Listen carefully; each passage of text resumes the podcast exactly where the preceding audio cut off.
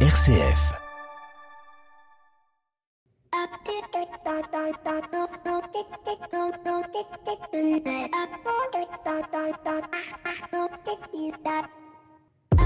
Bonjour à toutes et à tous. Chaque année, je me dis cela ira mieux demain et force est de constater que chaque année, cela empire un peu plus. En effet, depuis quelque temps, le phénomène de déconstruction de la fête de Noël s'amplifie, se laïcise. On ne veut plus que cette fête soit avant tout une fête chrétienne, une fête religieuse. Alors il y a bien longtemps, on a commencé par faire disparaître l'imagerie populaire de la crèche au profit euh, du hou, du Père Noël, du sapin, du sucre d'orge, des boules et des guirlandes. Mais désormais, c'est le mot même de Noël que l'on tente de faire disparaître. Regardez autour de vous, pub télé, affichage dans les villes, publications dans les journaux. On ne vous souhaite plus un bon Noël, mais de bonnes et de joyeuses fêtes. Et oui, Noël est devenu la fête de la surconsommation, vidant petit à petit celle-ci de toute sa substance et de son message. Mais peut-être pas de son esprit. Quel est ce message de Noël? Noël, dans le christianisme, c'est célébrer la, naissance de Jésus-Christ, symbolisant l'amour divin, l'espoir de salut, la paix sur terre et le renouveau spirituel de l'humanité. Et dans cette période troublée par les guerres et avec une pensée plus particulière pour nos amis euh, chrétiens d'Ukraine et pour le conflit euh, israélo-palestinien, eh bien ce message, ce beau message, c'est celui que nous devrions être appelés à transmettre. Un message de paix, de solidarité entre les peuples, d'espérance, où il fait bon aussi se retrouver en famille et d'échanger des cadeaux. Noël est en effet un message universel qui met en exergue l'absolue nécessité du vivre ensemble mais qui est avant tout une fête religieuse fêtée par les chrétiens du monde entier, soit près d'un tiers de la population mondiale. Alors, quand je vois la ville de Nantes déconstruire la fête de Noël, eh bien je suis un peu sous le choc. Car si on fête Noël, si on considère que c'est une fête universelle, pourquoi vouloir la déconstruire?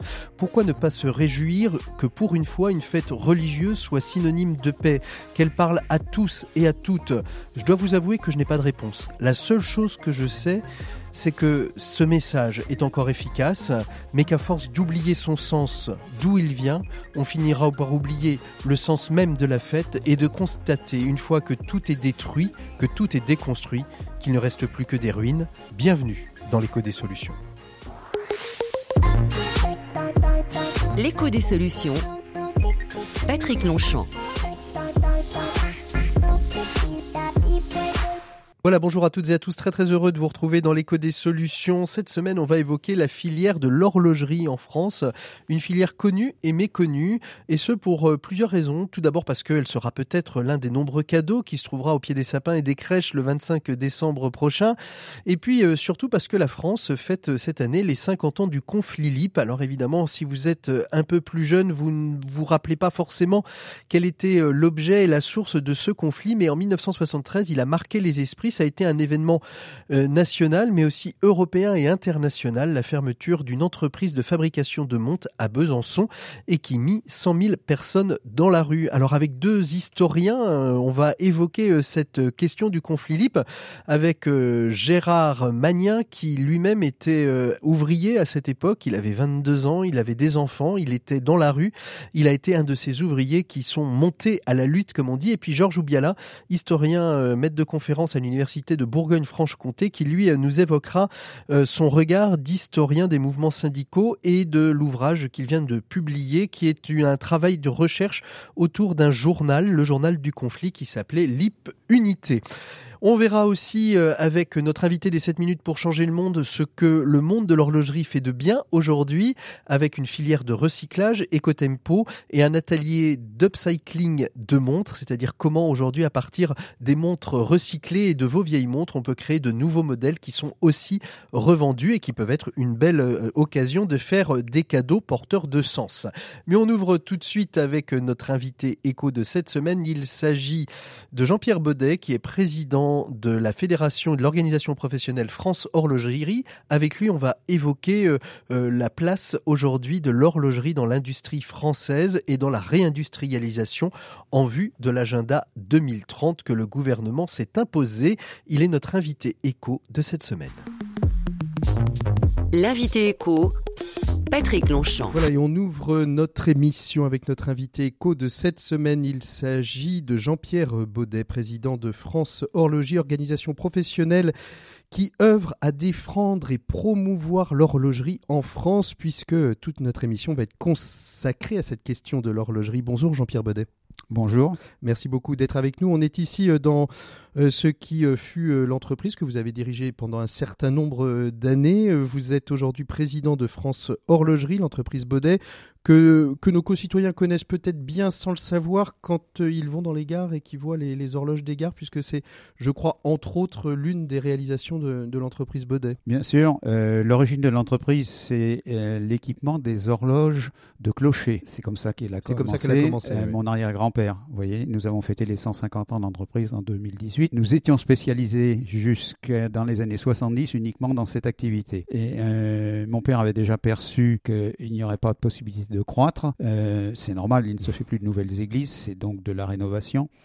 Euh, et nous nous sommes tournés vers l'horlogerie industrielle. L'horlogerie industrielle, comme vous venez de le dire, c'est les horloges que vous trouvez dans les gares, mais aussi dans les hôpitaux, dans les écoles. Alors on va, on va parler de l'horlogerie en France parce que euh, on, oublie qu'il y a une horlogerie française, une tradition de l'horlogerie française, même si nos regards sont plus souvent euh, portés chez les Suisses. On le verra au cours du dossier à travers le conflit de l'affaire Lip qui avait fait grand bruit en 1973. Mais aujourd'hui, Jean-Pierre Baudet, comment se présente et comment euh, se porte l'industrie, euh, l'industrie horlogère en France. On a le sentiment, comme ça, euh, qu'elle a un regain de, notoriété là où depuis quelque temps elle est peut-être plutôt en berne. Eh bien, il y a réellement un regain de notoriété, un regain d'intérêt du public pour la montre. je dois tout de suite préciser que quand on parle d'horlogerie française, on pense surtout montre et on Très pense souvent, surtout Franche-Comté. Mmh. C'est là que la majorité, que sont euh, la plupart des firmes qui sont connues. Maintenant, il y a aussi de nouvelles euh, firmes. Euh, ce sont des, un peu des start-up dans la mmh. montre qui sont plutôt euh, des jeunes qui démarrent avec des idées de faire un design particulier. C'est ça, parce qu'il ne faut pas oublier que dans la montre, euh, il, y a deux, grands secteurs d'activité. Il y a les assembleurs, c'est-à-dire ceux qui vont euh, construire, dessiner une montre, mais aller chercher les mécaniques ailleurs qu'en France ou ailleurs que dans leur entreprise. Et puis, il y a les fabricants de mécanique. en France, sur cette partie de fabrication, est-ce qu'il il existe encore des fabricants de mécanique de montre? Oui, il y a des fabricants de composants. Euh, il y en a un qui vient de euh, relancer la fabrication du mouvement qui était très connu, France Ébauche, mhm.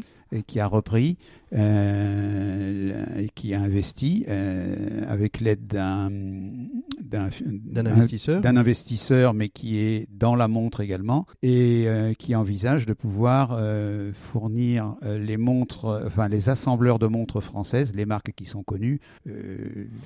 Et alors, comment, comment se situe aujourd'hui l'industrie horlogère française dans, j'ai envie de dire, dans la globalité du, du, marché de la montre? On est plutôt, on est plutôt bien placé, on est plutôt du haut de gamme, du moyen de gamme, on vend bien, on a une vraie reconnaissance de nos savoir-faire la montre française se situe en milieu de gamme. L'entrée de gamme, ce sont des montres qui viennent d'Extrême-Orient et le haut de gamme est plutôt suisse. par les Suisses. Et plutôt suisse. Comment euh, se situe l'horlogerie française dans ce plan de réindustrialisation? Eh bien, elle a retenu l'intérêt du gouvernement puisqu'il y a un plan de réindustrialisation et elle fait partie d'une vingtaine de secteurs euh, qui ont été retenus. Et la montre est retenue comme l'un des cinq a été retenu comme l'un des, cinq objets du quotidien euh, qu'il serait souhaitable euh, de redévelopper en France puisqu'elle était beaucoup plus puissante autrefois. Elle a diminué du fait de l'arrivée du quartz et des prix très bas venant de Moyen-Orient. Donc elle a du mal à trouver son positionnement. Elle a eu du mal mais aujourd'hui elle a trouvé un positionnement qui se situe euh, entre la montre d'entrée de gamme et les montres suisses qui et de plutôt donc dans le moyen gamme. Alors que, quels sont les leviers qui vont être actionnés justement pour que pour redonner des couleurs euh, à cette industrie de la montre française? Comment le gouvernement veut l'accompagner euh, pour vous permettre à vous professionnels de de l'industrie horlogère de pouvoir redonner des couleurs bleu blanc rouge à notre industrie horlogère? Comme vous le dites, qui peut redonner des couleurs bleu blanc rouge parce qu'il y a vraiment une une appétence du public, une sympathie, je dirais. Pour le Made in France. Pour le Made in France. Il y a donc un dossier qui a été présenté avec un plan de réindustrialisation dont la première étape est la création d'un EPI, euh, c'est-à-dire c'est un lieu euh, de un établissement public d'intérêt, c'est ça? Oui, c'est l'objectif, c'est de permettre euh, de manière collective euh, de lancer de nouvelles technologies, de nouveaux développements. Mhm. Et autrement dit, de pouvoir réindustrialiser par ce moyen, euh, par l'innovation. Et le deuxième moyen, c'est présenter des financements parce que la partie la plus importante est complètement cachée. Le public connaît la montre, mais le plus important, c'est la fabrication des composants. Mhm. Et d'ailleurs, la majeure partie de nos adhérents dans notre organisation, ce sont les fabricants de composants. Hmm. Donc, eux, en les aidant à s'équiper, il y a plusieurs projets, en passant avec des machines automatiques, euh, gagner en coût de réalisation et donc gagner des marchés, et entre autres le marché français.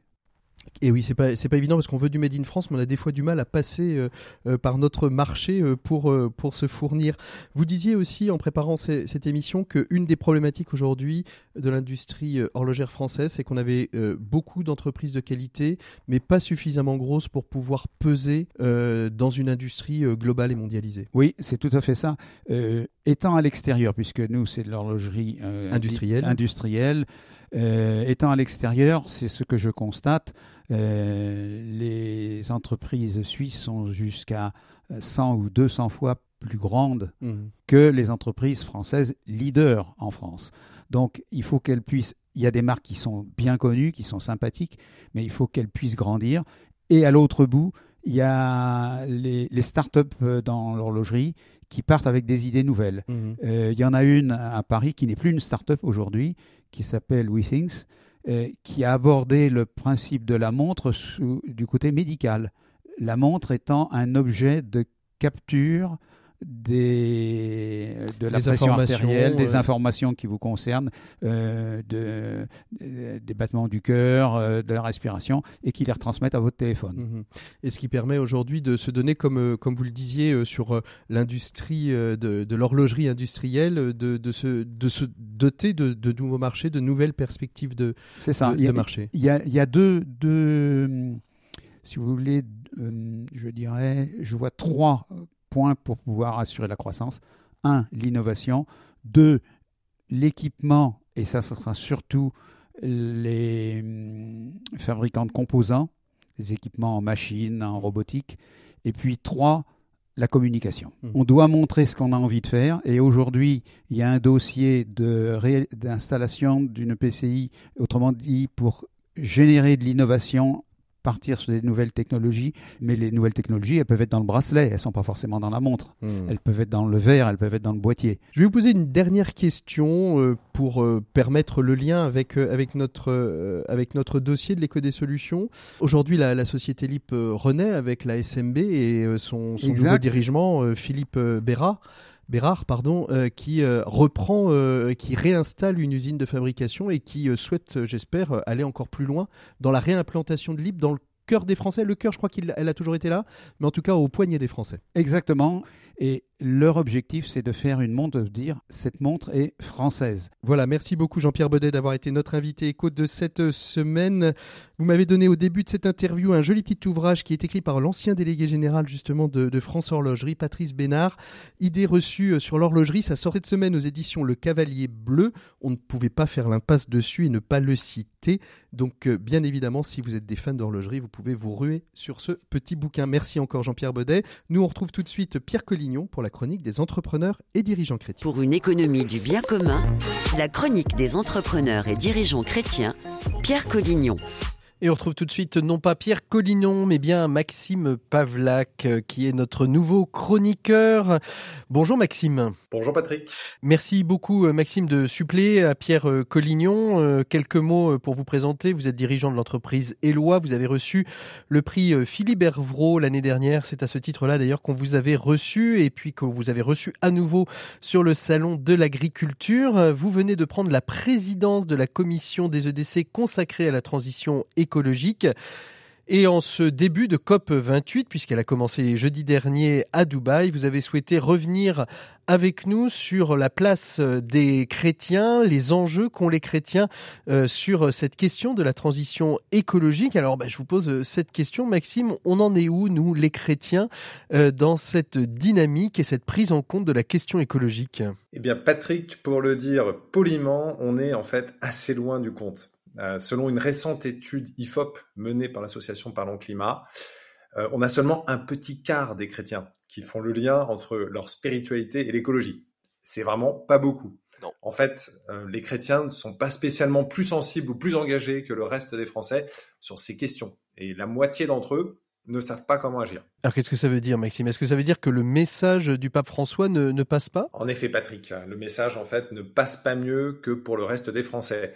Comme si notre spiritualité n'était d'aucun secours sur cette question. Pourtant, notre spiritualité devrait être un soutien qui nous conduit à l'attention aux plus vulnérables et à notre prochain. Le Christ nous le rappelle lui-même dans l'évangile de dimanche dernier. Tout ce que l'on n'a pas fait aux plus petits d'entre nous, c'est à lui qu'on ne l'a pas fait. Alors pour un chrétien, la vraie raison d'agir pour la crise écologique n'est pas la protection d'une nature divinisée qui viendrait remplacer Dieu, mais c'est la compréhension qu'à travers la protection de notre maison commune, nous protégeons notre prochain précisément, en particulier les plus vulnérables, qui sont les premiers touchés par ces dérèglements. Donc si je comprends bien, euh, Maxime, ça veut dire que les enjeux euh, sociaux et environnementaux sont intrinsèquement liés les uns avec les autres. C'est exactement ça. Comme le dit le pape François dans la date aussi, tout est lié.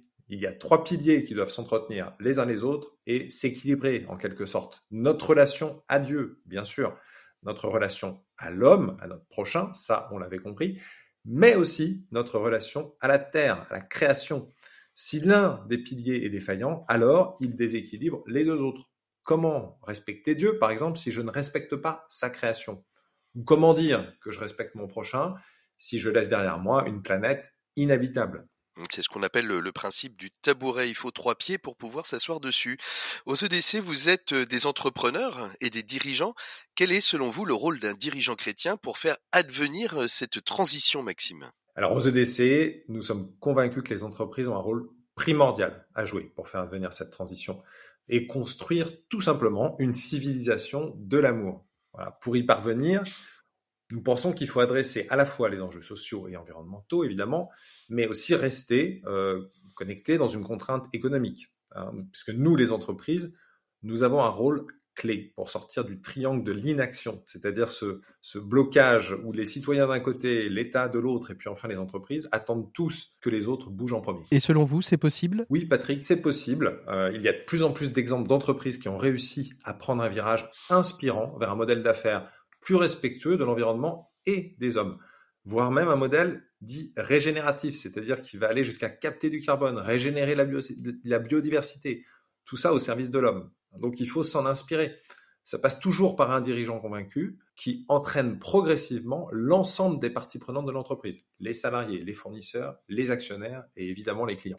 Alors la bonne nouvelle, Patrick, c'est que cette transformation est source de résilience face aux crises et aux attentes sociétales, aux évolutions réglementaires à venir. On peut par exemple prendre l'exemple des sociétés qui avaient amorcé leur transition énergétique avant la crise et qui ont mieux résisté. Sans compter que cette transition, bah, elle est essentielle désormais pour attirer des jeunes talents et même des clients. Mmh. Et enfin, c'est plus facile de bouger tous ensemble, avec ses pairs, plutôt que de le faire tout seul. C'est l'idée qu'on a aux EDC, à travers notre nouvelle commission, conversion écologique, de créer cette dynamique et cette synergie pour se soutenir, s'inspirer et bouger tous ensemble avec le Christ en boussole.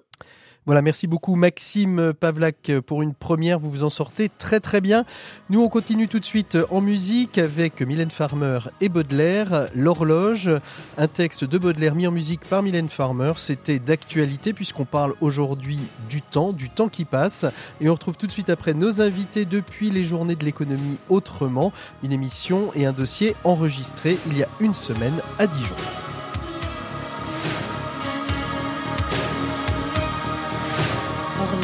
Dieu sinistre, effrayant, impassible, dont le doigt nous menace et nous dit Souviens-toi. Les vibrantes douleurs dans ton cœur plein d'effroi se planteront bientôt comme dans une cible. Le plaisir vaporeux fuira vers l'horizon, ainsi qu'une sylphide au fond de la coulisse. Chaque instant te dévore un morceau du délice, à chaque homme accordé pour toute sa saison.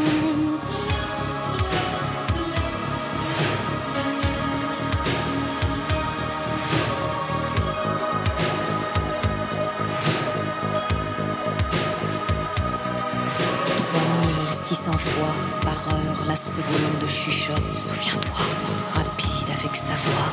D'insecte maintenant, dit je suis autrefois, et j'ai pompé ta vie avec ma trompette. L'écho des solutions.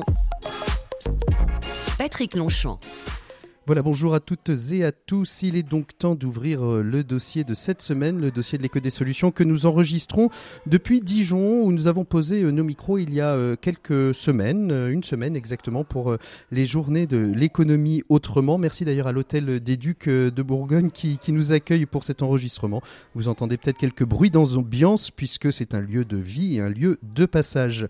Nous allons évoquer dans cette émission un conflit, une affaire qui fête aujourd'hui ses 50 ans. Il ne s'agit pas du conflit euh, entre Israël et la Palestine. Ce conflit a eu lieu il y a 50 ans dans la ville de Besançon. Il s'agit euh, d'un sujet qui a touché l'industrie horlogère. On l'appelait à l'époque l'affaire ou le conflit LIP, tout simplement. Et il y a 50 ans, eh bien, euh, cette entreprise qui était au bord de la faillite, les salariés s'en sont emparés, ont actionné quelques leviers pour essayer de créer une coopérative et reprendre en main le destin de leur propre outil de travail. Un dossier qui est donc enregistré, comme je viens de vous le dire, depuis l'hôtel des Ducs euh, à Dijon dans le cadre des journées de l'économie autrement. Et pour nous accompagner dans ce dossier, eh bien, euh, j'ai la joie d'avoir deux invités avec moi, deux spécialistes de cette affaire libre. Tout d'abord, euh, Georges Ubiali. Bonjour Georges. Bonjour. Merci beaucoup d'être avec nous. Vous êtes maître de conférence en sociologie à l'Université de Bourgogne, co-auteur du livre LIP, Unité, LIP Unité, hein, Écrire en luttant. Les ouvriers de LIP ont créé leur propre journal à l'époque et vous nous direz ce que ça a apporté justement à ce conflit et pourquoi ils ont, euh, ils ont euh, créé euh, cet outil de communication et de médias. Et puis en face de moi aussi Gérard Magnin, animateur CFDT d'un groupe d'anciens de l'IP. Bonjour Gérard. Bonjour. Et vous connaissez bien cette histoire. Vous nous expliquerez peut-être d'abord pourquoi vous êtes, vous, elle vous touche de si près. Et puis on a une petite pensée aussi pour Charles Piaget, syndicaliste figure hein, de ce conflit qui nous a quitté il y a, il y a quelques semaines et qui, il y a encore quelques semaines sur RCF Besançon, quelques années, il y a un, an, de ça, euh, était venu euh, témoigner euh, de, cette affaire. On va rentrer directement dans le sujet avec, avec vous, peut-être Gérard, si, vous le voulez bien. Lip, c'est une entreprise horlogère qui a été créée à la fin du 19e siècle, qui est devenue une marque assez emblématique en France. Elle n'était elle était pas située dans le très haut de gamme, elle était dans le moyen de gamme qui euh, innovait et, euh, et, elle a euh, pris une place importante, tellement importante que 50 ans après un conflit et plusieurs rechutes, la marque Lip est toujours une marque, j'ai envie de dire, que, que, les Français ont, à cœur, qui est attachée au cœur des Français. D'où vient finalement que cette marque traverse le temps et les épreuves, Gérard Magnin? Est-ce que vous avez une petite réponse à nous donner? En 1973, c'était le moment, et les années qui ont précédé, où chaque heure on entendait à Radio Luxembourg leur lip. On, se promenait dans les rues, devant chaque horloger bijoutier, il y avait lip. Donc lip, c'était la marque mhm. française connue. Par, excellence. Par excellence. Donc elle était, comme vous l'avez dit, dans le moyenne gamme. Quand c'était le moment des communions, on offrait souvent une montre, c'était une montre lip à Noël, on offrait une montre, c'était une montre LIP. Alors c'était beaucoup ça dans le secteur de Besançon, mais pas seulement, parce que euh, c'était euh, c'était une marque connue et une marque réputée. Mmh.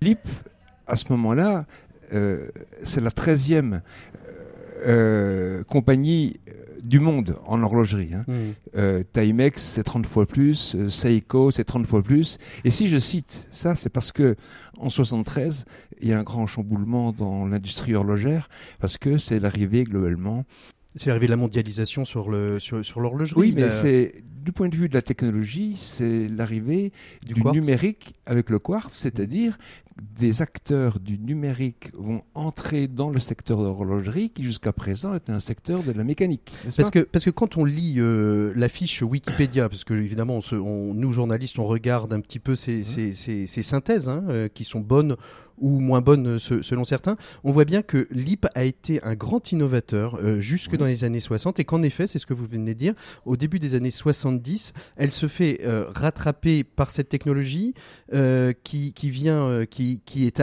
abordable par tous parce qu'il y a moins de technicité, c'est un petit moteur, c'est une petite pile et finalement tout le monde peut fabriquer une montre. Non, c'est-à-dire que quelque part, c'est vrai et c'est faux parce que à l'intérieur de l'entreprise, LIP est la seule entreprise, comme vous l'avez indiqué, qui est une entreprise assez innovante.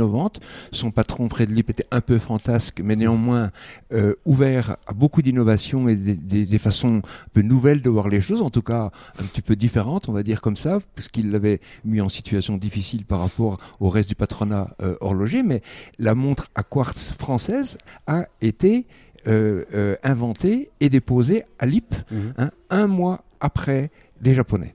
Georges, vous intervenez quand vous voulez, hein, euh, parce que j'ai l'impression que j'ai affaire à deux bavards.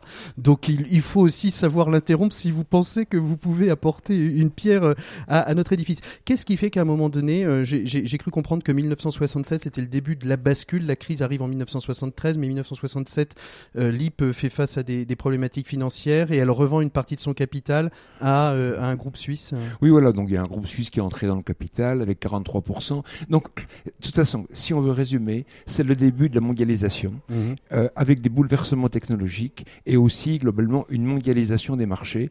Et du coup, euh, l'IP se trouve mis dans cet ensemble-là. Et ce qu'ont voulu euh, dire les ouvriers de l'IP à l'époque, c'est que non, on refuse ça. Il faut penser qu'à l'époque, c'était quelque chose qui ne se produisait pas toujours. Hein, pas, souvent, je vais dire. Il y a 2% de chômeurs. C'est-à-dire que les entreprises qui licencient euh, avec 1000 salariés, oui, mais c'est compliqué de retrouver un travail avec 1000 salariés. Mmh. On n'est pas sûr qu'on en parlera dans 50 ans, et pourtant aujourd'hui on en parle. Donc c'était quelque chose qui était, c'était une des, c'était une des premières entreprises qui s'est trouvée confrontée à ça. Et les salariés ont voulu montrer par là que non, euh, il n'allait pas se laisser faire avec ça. Mmh. Comment, comment euh, ce, ce, conflit arrive en 1973 et on sent qu'il est un, un, un, marqueur dans l'histoire, et on rentrera après dans l'histoire du conflit, mais il est un marqueur dans l'histoire syndicale. Il y a un avant et un un après, euh, un après. Euh, c'est plutôt Georges qui va peut-être pouvoir nous bah, nous évoquer ça. Un avant et un après euh, syndicat à Fairlip. Absolument. En fait, d'abord, il faudrait déjà remonter un petit peu en arrière parce que la, la, place et le rôle du syndicalisme, d'un syndicalisme imaginatif, inventif, combatif. Hein. Euh, il s'est forgé tout au long des années 50 et 60 euh, dans l'entreprise LIP, euh, puisque il y avait deux sections syndicales, la CGT et la CFDT, et qui menaient des, combats communs souvent, qui avaient des positions unitaires.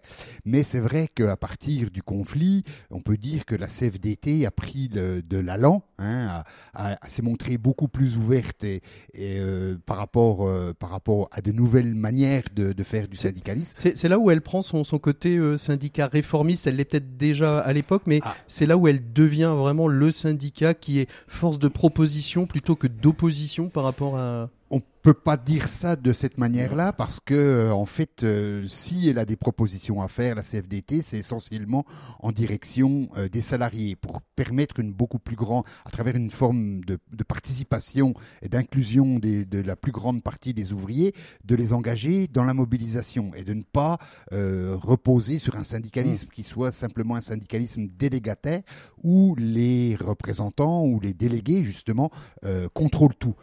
L'affaire LIP, c'est d'abord une histoire de syndicat ou c'est d'abord une histoire de personnes et d'ouvriers? Bah, C'est difficile de différencier les deux. S'il y avait eu que, que, des individus, des salariés euh, moyens. Est-ce que c'est est -ce c'est au départ un mouvement spontané des ouvriers ou est-ce que c'est un mouvement syndical qui va emmener les ouvriers?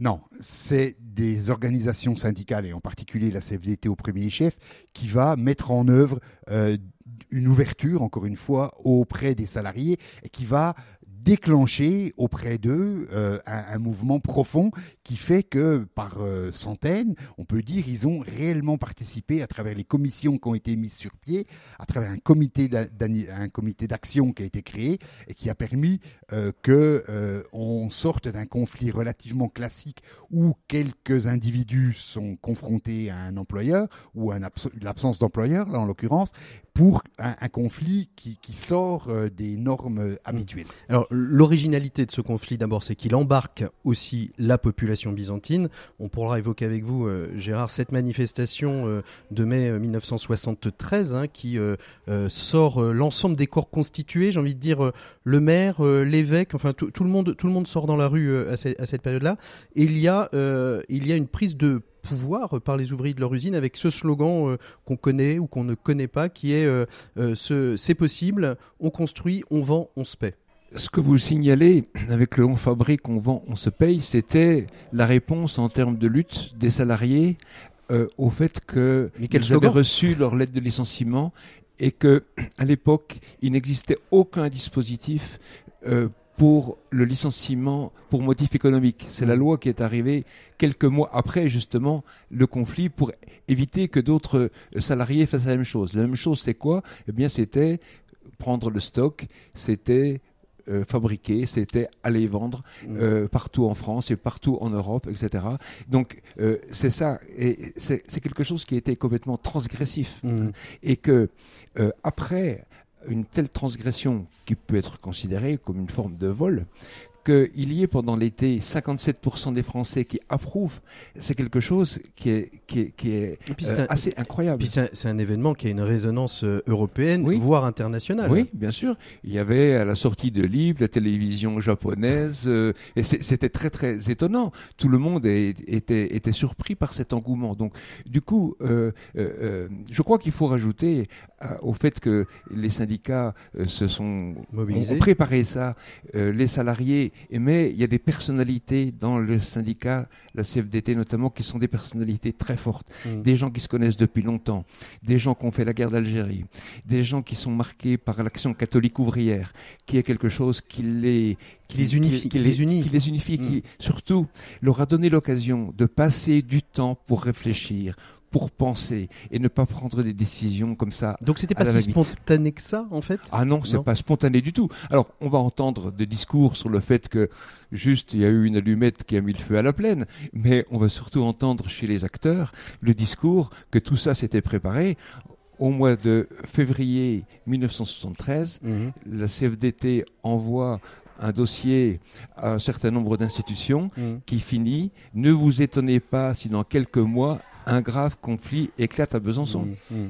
Comment les, les politiques euh, s'en- s'emparent euh, Alors, les politiques publiques, euh, je vais dire locales, euh, sont plutôt d'abord, euh, c'était de la perte d'emploi, hein, parce que 1000 emplois dans une ville comme Besançon, euh, dans cette époque à 2% de chômage où c'est compliqué, bah, c'est aussi de la perte d'industrie, c'est de la perte de, de- de revenus.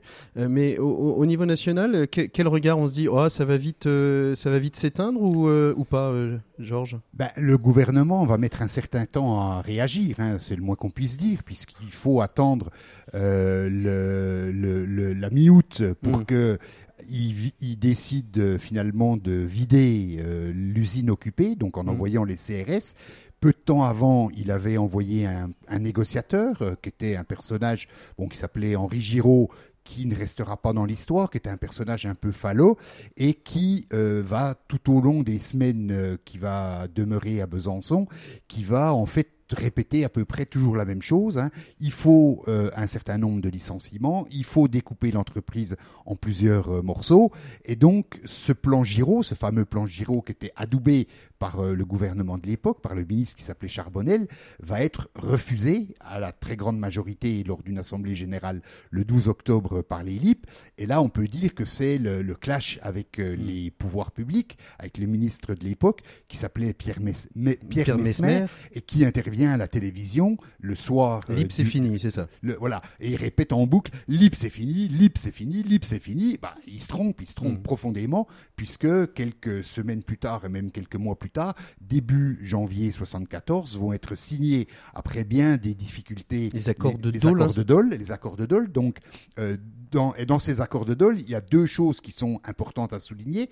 C'est une entité unique qui reprend l'activité de l'ancienne entreprise LIP et il n'y a aucun licenciement. Donc le mot d'ordre qui avait été euh, scandé par, euh, par les LIP, ni démantèlement, ni licenciement, il est acté par les accords de Dole. Euh, le grand aspect qu'il faut prendre en compte dans ces accords de Dole, c'est effectivement que la reprise du travail pour la totalité des salariés qui sont restés mobilisés, à peu près 800, se fait de manière progressive. Mmh. Donc il faut attendre la fin de l'année 1974 et même les premières semaines de 1975 pour que les derniers salariés euh, rentrent dans, dans, dans l'entreprise. Gérard Magnien. Mais ces accords de Dole, ils sont le fruit d'un tricotage de solutions, on va dire comme ça, après que les LIP soient entrés dans une forme de tunnel Mmh. euh, à la fin de l'automne euh, 1973, euh, où Michel Rocard a joué un rôle très important, qui était le secrétaire national du PSU à l'époque, et de concert avec la CFDT, finalement, est entré en contact avec Mmh. euh, des milieux du patronat qui euh, essayaient de développer une vision plus moderniste Mmh. du patronat et des relations avec les salariés. Mmh. Et euh, ensuite, c'est un PDG qui était lui-même Ne- un militant, Monsieur Claude de Schwander, Schwander. qui lui-même était un militant à Sarcelles, euh, PSU, CFDT, militant de quartier, euh, qui est venu PDG de ces entreprises. Mmh. Euh, donc, euh, euh, ça c'est pas les accords de Dole sont pas juste arrivés comme ça. Ça parce dure que combien gens- de temps le temps d'autogestion, le, le- le fameux temps d'autogestion qui, euh, qui qui montre aussi la, une dimension un peu économie sociale et solidaire, un peu Mais- coopérative. mais Ça dure jusque quand? Mais ça dépend ce qu'on appelle ça. Souvent, Ouais. ce qui est attaché au mot autogestion utilisé avec l'IP, c'est le on fabrique, on vend, on se paye, qui est globalement une autogestion de lutte. Une autogestion, mais, mais elle, mais elle mais- après. mais- ensuite, c'est que Dans quand, l'esprit. après 1976, quand Claude Neuschwander a été débarqué Mmh. et que donc les livres se sont retrouvés à nouveau en face du néant. Quand, Les- quand vous dites les LIP, c'est la marque LIP ou c'est aussi les la LIP, famille Les salariés. Les salariés. Les salariés de l'IP se sont retrouvés devant une forme de néant et où finalement la question c'était, certains disaient, il faut continuer la lutte pour trouver une autre solution, un patron, une nationalisation. Et puis d'autres disaient, non, non, c'est à nous de nous prendre en main. Et c'est là qu'il y a eu un mouvement de création de plusieurs coopératives. Mhm. hein. Euh, euh, et euh, aujourd'hui, on peut dire qu'il y a encore plusieurs centaines d'emplois qui sont liés à cette période. On, on- on en reviendra. Georges Oubiali, vous avez sorti un ouvrage qui, euh, qui s'appelle L'impunité. C'est un travail euh, de recherche puisque vous êtes euh, vous-même professeur, enseignant, chercheur, maître de conférence à l'université de Franche-Comté-Bourgogne. Vous avez travaillé sur la question des, syndicats, d'où votre pertinence sur vos propos euh, précédents. Mais vous avez fait ce travail sur ce journal, L'impunité, qui est un journal de lutte qui a été euh, euh, créé par les ouvriers. Pour- pourquoi ce, journal qui se situe, à mon avis, de, de ce que j'ai pu en comprendre, entre finalement euh, l'information auprès du grand public, mais aussi un bulletin de lutte? Alors effectivement, ça conjuguait ces deux, ces deux aspects. Un bulletin de lutte parce que euh, tout le monde n'était pas présent 24 heures sur 24 et tous les jours dans l'entreprise, donc il fallait un moyen de liaison pour euh, les salariés, hein, qui, les salariés de l'IP. Mais surtout, ce, journal, il était tourné vers l'extérieur. Il fait- il s'inscrit dans un panel euh, en fait de moyens de popularisation. hein.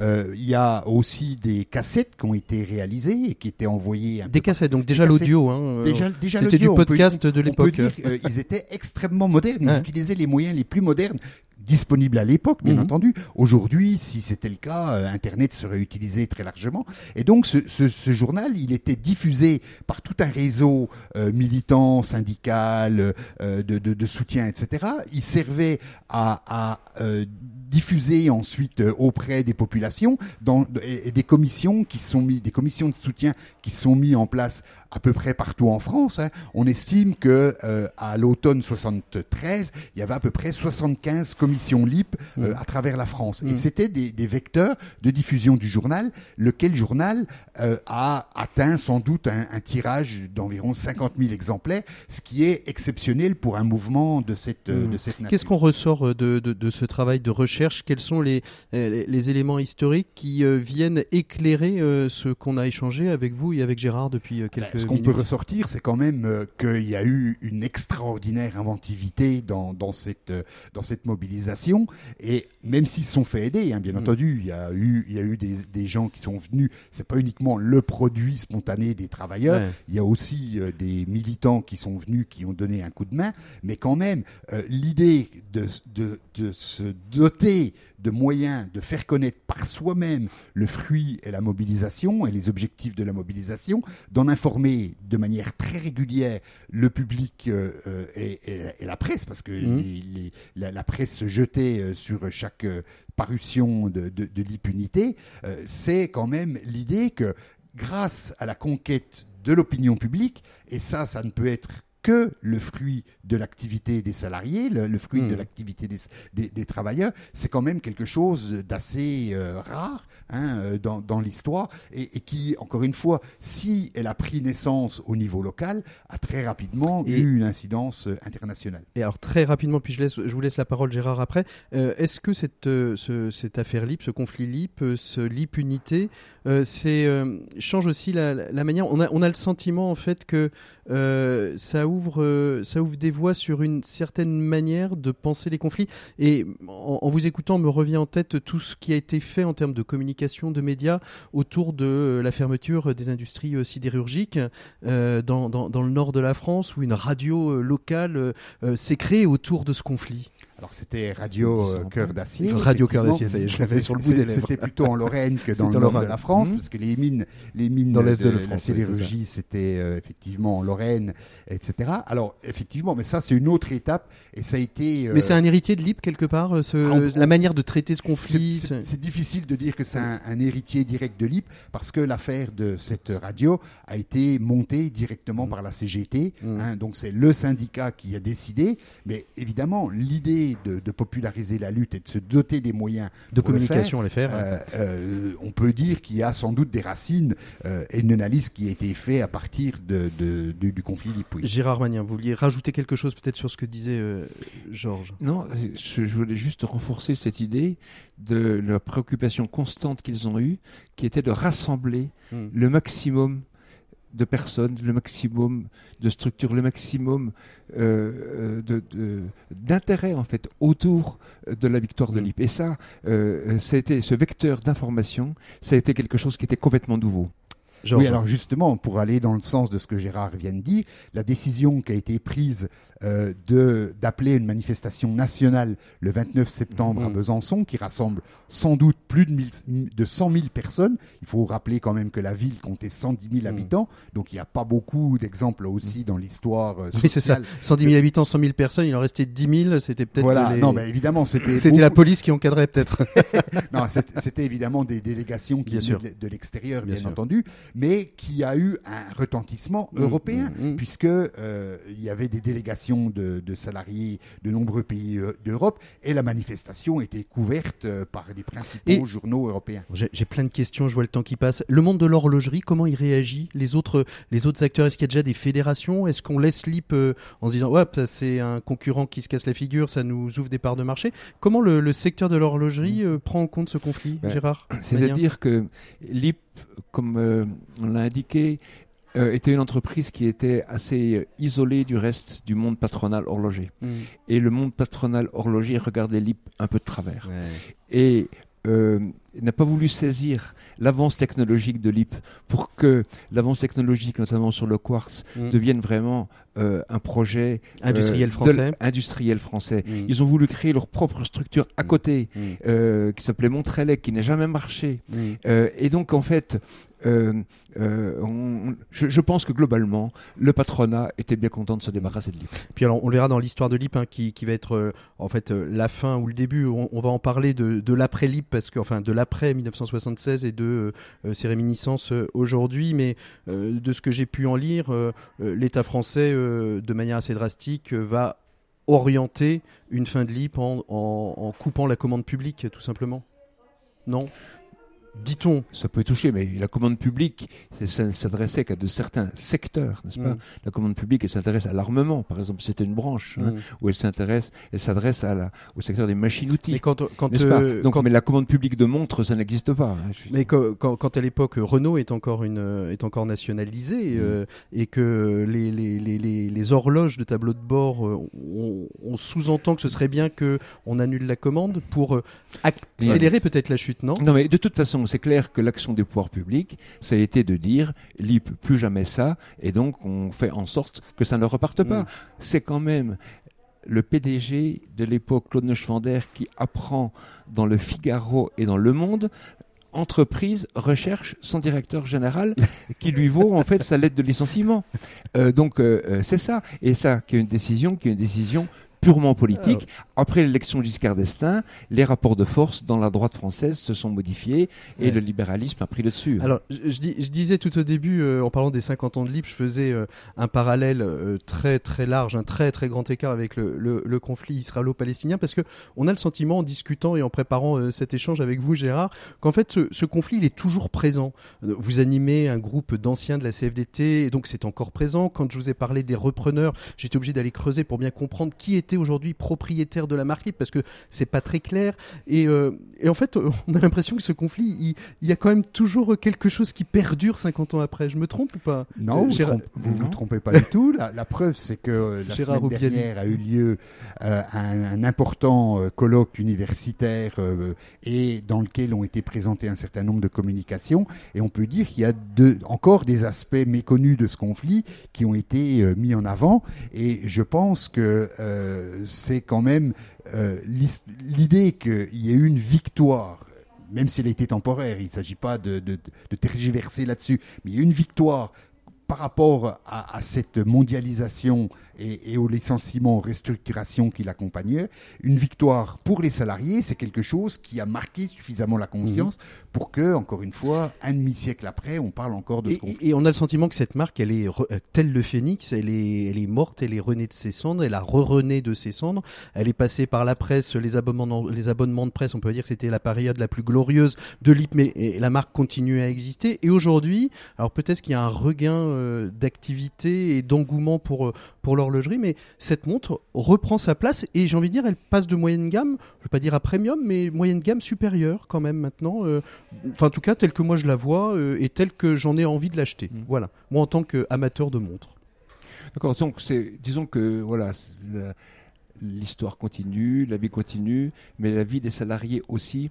Et puisque vous faites référence à ce, ce- ce groupe Oui, parce qu'aujourd'hui, il y a une. de salariés de l'IP, mercredi dernier, le 22 novembre, eh bien, nous avons réuni avec au milieu de 100 160 personnes, il y avait une trentaine d'anciens et d'anciennes LIP Mhm. qui venaient là raconter leur trajectoire de après LIP, Mhm. c'est-à-dire la partie qui n'a jamais eu euh, Un les écho. feux de la rampe, Eh qui n'a jamais été eu la médiatisation, mais où il y a eu à la fois beaucoup de motifs de satisfaction, aussi parfois beaucoup de souffrance. Donc c'est compliqué, mais quand les LIP ont dit on va se mobiliser pour faire quelque Mhm. chose, pour créer nos emplois, c'est plus difficile que de dire on est juste contre quelque chose. Mhm. Et là, forcément, on ouvre aussi une autre page de l'histoire. Allez, pour l'IP, euh, quelle est votre espérance dans cette, euh, dans cette histoire de ces 50 ans? C'est ma question finale pour chacun d'entre vous, euh, Georges et Gérard. Georges Oubiali. Ben, L'espoir, c'est que les jeunes générations découvrent l'ampleur de ce conflit, que les syndicalistes s'inspirent de ce qui a pu être mis en place en termes de participation, d'inclusion, de démocratie, et puis garder à l'esprit, ce que j'ai déjà expliqué tout à l'heure, qu'il n'y a pas de fatalité au chômage de masse et qu'on peut gagner.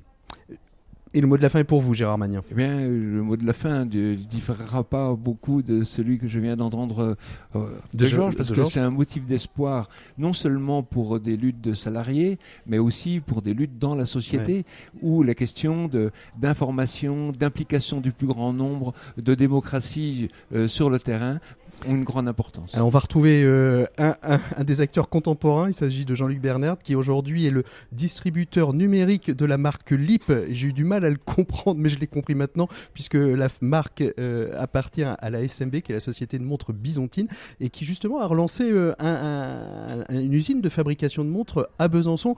Finalement, la boucle, elle est presque bouclée, non Gérard?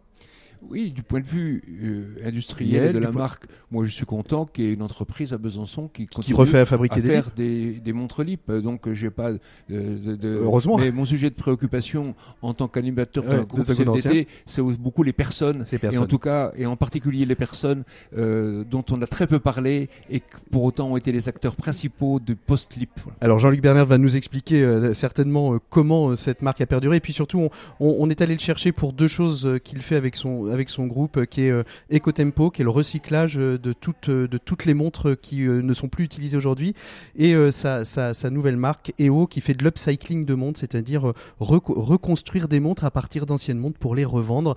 Et ça aussi, ça fait partie des, des leviers de l'économie circulaire en France. Merci à tous les deux de nous avoir accordé depuis les journées de l'économie autrement un temps d'échange autour de ce conflit qui marque cette année son 50e anniversaire. Merci Georges, merci Gérard. Non, c'est l'inverse. Merci, Gérard, merci Georges. Pas de souci. Bonne journée. à bientôt, au revoir. Et on continue tout de suite avec nos 7 minutes pour changer le monde. 7 minutes pour changer le monde. L'écho des solutions. Voilà nos 7 minutes pour changer le monde. On continue à parler euh, euh, horlogerie avec notre invité. Il s'agit de Jean-Luc Berner qui est le, PDG du groupe MGH. J'ai dit les, les, lettres dans le bon ordre. Voilà, c'est l'acronyme, pardon, de Manufacture Générale Horlogère. On va parler avec vous d'horlogerie pour, pour deux raisons. Tout d'abord parce que euh, dans cette émission, on vient de parler de, de cette période des années 70 hein, où les, les, les, salariés, les collaborateurs de l'IP reprennent l'entreprise sous un format coopératif pendant quelques années. Et puis euh, vous arrivez euh, quelques temps après pour euh, racheter cette marque. Vous en êtes aujourd'hui le, propriétaire au sein du groupe MGH, du groupe LIP, cette, cette marque. Racontez-nous parce que c'était une période. Vous arrivez à quel moment, oh, pour pas faire trop de raccourcis, vous arrivez juste à la fin de cette expérience coopérative? Oui, alors non, non, non, bien après, puisque la, coopérative est arrivée, les, premiers mouvements de grève importants, 73, et la marque a eu différentes périodes euh, qui, euh, qui ont passé entre mains euh, jusqu'en 90 où en 1990, la marque s'est retrouvée de nouveau au tribunal de commerce de Besançon et euh, elle a été rachetée par un, industriel euh, gersois qui, qui s'appelle Jean-Claude Sansemin et fait du hasard de la vie, euh, je suis rentré dans ce groupe-là en ce, dans le même moment euh, de ce, on va dire de, de ce rachat, de ce rachat, pardon. Et, euh, et j'ai vu l'arrivée de Lip puisque j'étais dans une autre société. J'ai vu l'arrivée de Lip dans ce groupe où elle est repartie de, de zéro, mmh. de, de 1991 euh, jusqu'en 97 où j'ai pris la direction générale euh, de l'IP et j'ai racheté l'entreprise en, euh, en 2002 que j'ai rechangé. La société s'appelait LIP France et en 2002 s'appelait donc MGH, Manufacture Générale Horlogère et on a commencé la, nouvelle épopée de l'IP pour en être aujourd'hui où on en est. Et, on, se disait cela en préparant notre échange. L'IP est passé par différentes phases. Il y a eu, j'ai envie de dire, la phase fast jusque dans les années 73, qui sont d'ailleurs les débuts des, des d'industrialisation en France hein, et de, de, compétitivité, la reprise euh, sous un format coopératif. Et puis il y a eu cette période je vais pas dire un peu moins glorieuse, mais vous me disiez qu'elle avait été nécessaire justement pour ah, en arriver où on en est aujourd'hui, de cette montre, parce que la notoriété ne s'est jamais démentie de l'IP, cette montre qu'on trouvait dans les abonnements pour les, différents magazines. Entre autres, alors oui, c'était une collection spécifique, mais ça a été très important puisque euh, à l'époque, euh, il faut se remettre dans le contexte, et à l'époque, euh, bien les, les, les distributeurs ou les acheteurs n'étaient pas intéressés par la marque LIP. Il y avait une profusion de marques, de licences on va dire c'était les années 2000, les années euh, fric entre guillemets. Ce que, vous euh, appelez les licences pour nos auditeurs, c'est quand euh, une marque de, de, parfum, une marque de, de, de, de machine-outil crée des montres parce qu'on prenait des licences et on mettait Caterpillar sur une montre, voilà, quelle que soit la qualité. Exactement. Et donc l'IP n'avait pas le, on n'était pas tout seul et on avait beau relancer les modèles emblématiques ou iconiques de la marque, hein, comme Général de Gaulle, comme la, la, la fameuse Mac 2000, les montres du designer euh, Roger Talon, euh, et je pourrais en citer d'autres comme cette montre noire euh, très designée ah, années 70 avec des, des boutons un peu trois, de trois couleurs. les trois couleurs primaires qui sont exposées au MoMA, qui sont exposées à Beaubourg, donc et, qui est la démocratie. C'est le designer qui a rendu la montre accessible par le design. On pourra en parler longuement. Et, et, et, on va terminer sur sur cette aventure LIP qui continue maintenant à Besançon. Elle a retrouvé finalement pour ce, ses usines de fabrication, elle a retrouver sa ville d'origine. Et ça, c'est ça, c'est un vrai un vrai bonheur que de pouvoir se dire euh, cette montre ancrée euh, dans, dans, la culture byzantine retrouve ses lettres de noblesse dans la ville où elle est née. Oui, complètement. Donc c'est en 2014 j'ai pris la décision euh, de ramener, on va dire tout le tout le savoir-faire sur Besançon avec un partenaire qui de la qui s'appelle SMB qui, est, qui fait du très bon travail sur le, le, marché de l'horlogerie traditionnelle et qui qui a développé la, la marque à travers les modèles que nous avions et qu'il a forcément élargi dans le bon sens. Et mmh. aujourd'hui, euh, ça se passe plutôt très bien et, j'en suis très content. Alors, si on vous reçoit dans les 7 minutes pour changer le monde, on a passé beaucoup de temps sur Lip, mais c'était logique euh, du fait de nos invités précédents. Euh, c'est que au sein de votre groupe, il y a une, euh, il y a, il y a deux entités que je trouve extraordinairement intéressantes. La première s'appelle Ecotempo, c'est-à-dire que aujourd'hui, euh, vous vous répondez à ce que ferait par exemple Paprec sur le papier ou sur les déchets.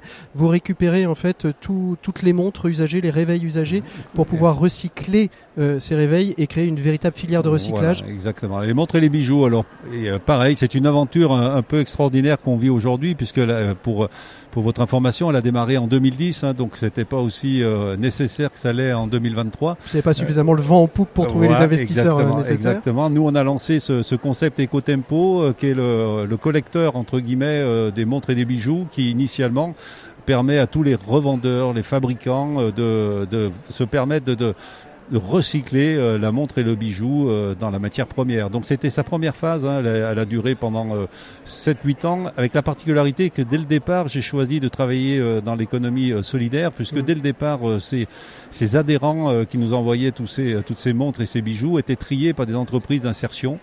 Et euh, bah, ça permettait de, de les faire travailler, de les réinsérer dans la vie euh, sociale Mmh, entre guillemets. Et, et ensuite, depuis euh, juste euh, après le Covid, euh, donc on- la décision a été prise d'intégrer une entreprise adaptée dans notre structure pour leur permettre d'apprendre à ces gens-là de démanteler les montres et les bijoux et et d'évoluer le concept puisqu'on en est à plus de 50 tonnes. Aujourd'hui, on a tous les, euh, les gros faiseurs sur le marché Alors, national. C'est comme ça qu'est né euh, EO, qui est la, la marque euh, d'upcycling, euh, qui permet aujourd'hui, on va sur, sur le site EO, euh, et j'invite les, les auditeurs à y aller bien évidemment, on peut retrouver en fait des, mo- des, des montres qui sont upcyclées. L'upcycling, c'est cette capacité de réutiliser toutes, tous les mécanismes, tous les boîtiers, tous les cadrans, et de créer de nouvelles montres qui aujourd'hui ont une seconde vie. Exactement. Alors, ce qu'il faut bien comprendre, c'est que d'abord, euh, tout est trié. Tous les, don- et les composants sont triés par notre équipe et selon la, la qualité et la, la faisabilité, eh bien, ils prennent un chemin euh, différent. Le premier, c'est le recyclage de la matière. Donc, ça repart, euh, ça repart chez l'affineur et c'est recyclé en matière première. Le second, c'est un composant pour être réutilisé, pour être vendu sur notre site en pièces d'occasion. Et le troisième, effectivement, c'est une seconde vie avec des composants divers et variés. On a la capacité, ben, vous le voyez ici sur le salon Made in Mm. On a la capacité de faire des nouvelles montres et des nouveaux bijoux qui sont uniques et personnalisés. Uniquement à quartz, les fans de montres euh, vont peut-être chercher un peu de, Alors, de, de euh, oui, l'upcycling de montres automatiques. euh, Euh, c'est voilà. possible Alors aussi. si vous voulez un scoop, euh, effectivement aujourd'hui elle est uniquement à quartz, mais euh, on est dans l'étude de, de passer sur des mouvements mécaniques parce qu'on reçoit des mouvements mécaniques et automatiques qui va nous permettre de, de sortir une collection spécifique de mécanique automatique. Donc EO, c'est cette marque qui est aussi euh, en, en- un, un établissement adapté. Hein. Oui. a- Ok. comme, comme Ecotempo, vous avez. euh, Voilà, alors oui, si vous voulez, on a, on a fait le choix d'être vertueux jusqu'au bout puisqu'on a, a choisi des personnes euh, soit de l'insertion, euh, soit de l'handicap. Et d'ailleurs, euh, pour information, on a gagné il n'y a pas longtemps le prix de Manifeste Inclusion remis par le ministre pour nous féliciter d'avoir mis une entreprise adaptée dans, nos locaux avec des, personnes debout, si je puis dire. Et on rappelle, hein, vous êtes dans le Gers, ce sont des, régions où les a priori, en règle générale, disent ici passe rien. Vous êtes la preuve qu'on peut être une entreprise euh, de, de l'industrie française basée euh, à Lectour, euh, en plein milieu du Gers, Ah, qui oui. se passe de belles choses dans nos régions françaises. Oui, complètement. Oui, oui, c'est vrai que c'est atypique. hein. Euh, on est dans le Gers, donc c'est quand même pas reconnu pour le savoir-faire horloger. On a d'autres vertus dans le Gers, hein, comme le foie gras, etc. Mais on a une chocolaterie aussi hein, dans le dans le Gers, pour information. Euh, tout ça, c'est vrai pour dire que dans de j'ai envie de dire que dans nos campagnes, euh, il y a de l'imagination, il y a du savoir-faire, et Oui. puis euh, il y a du personnel euh, qui qui sont aussi bien qualifiés que dans les grandes villes. Quoi. Merci beaucoup Jean-Luc Bernard d'avoir été notre invité de ces 7 minutes pour changer le monde.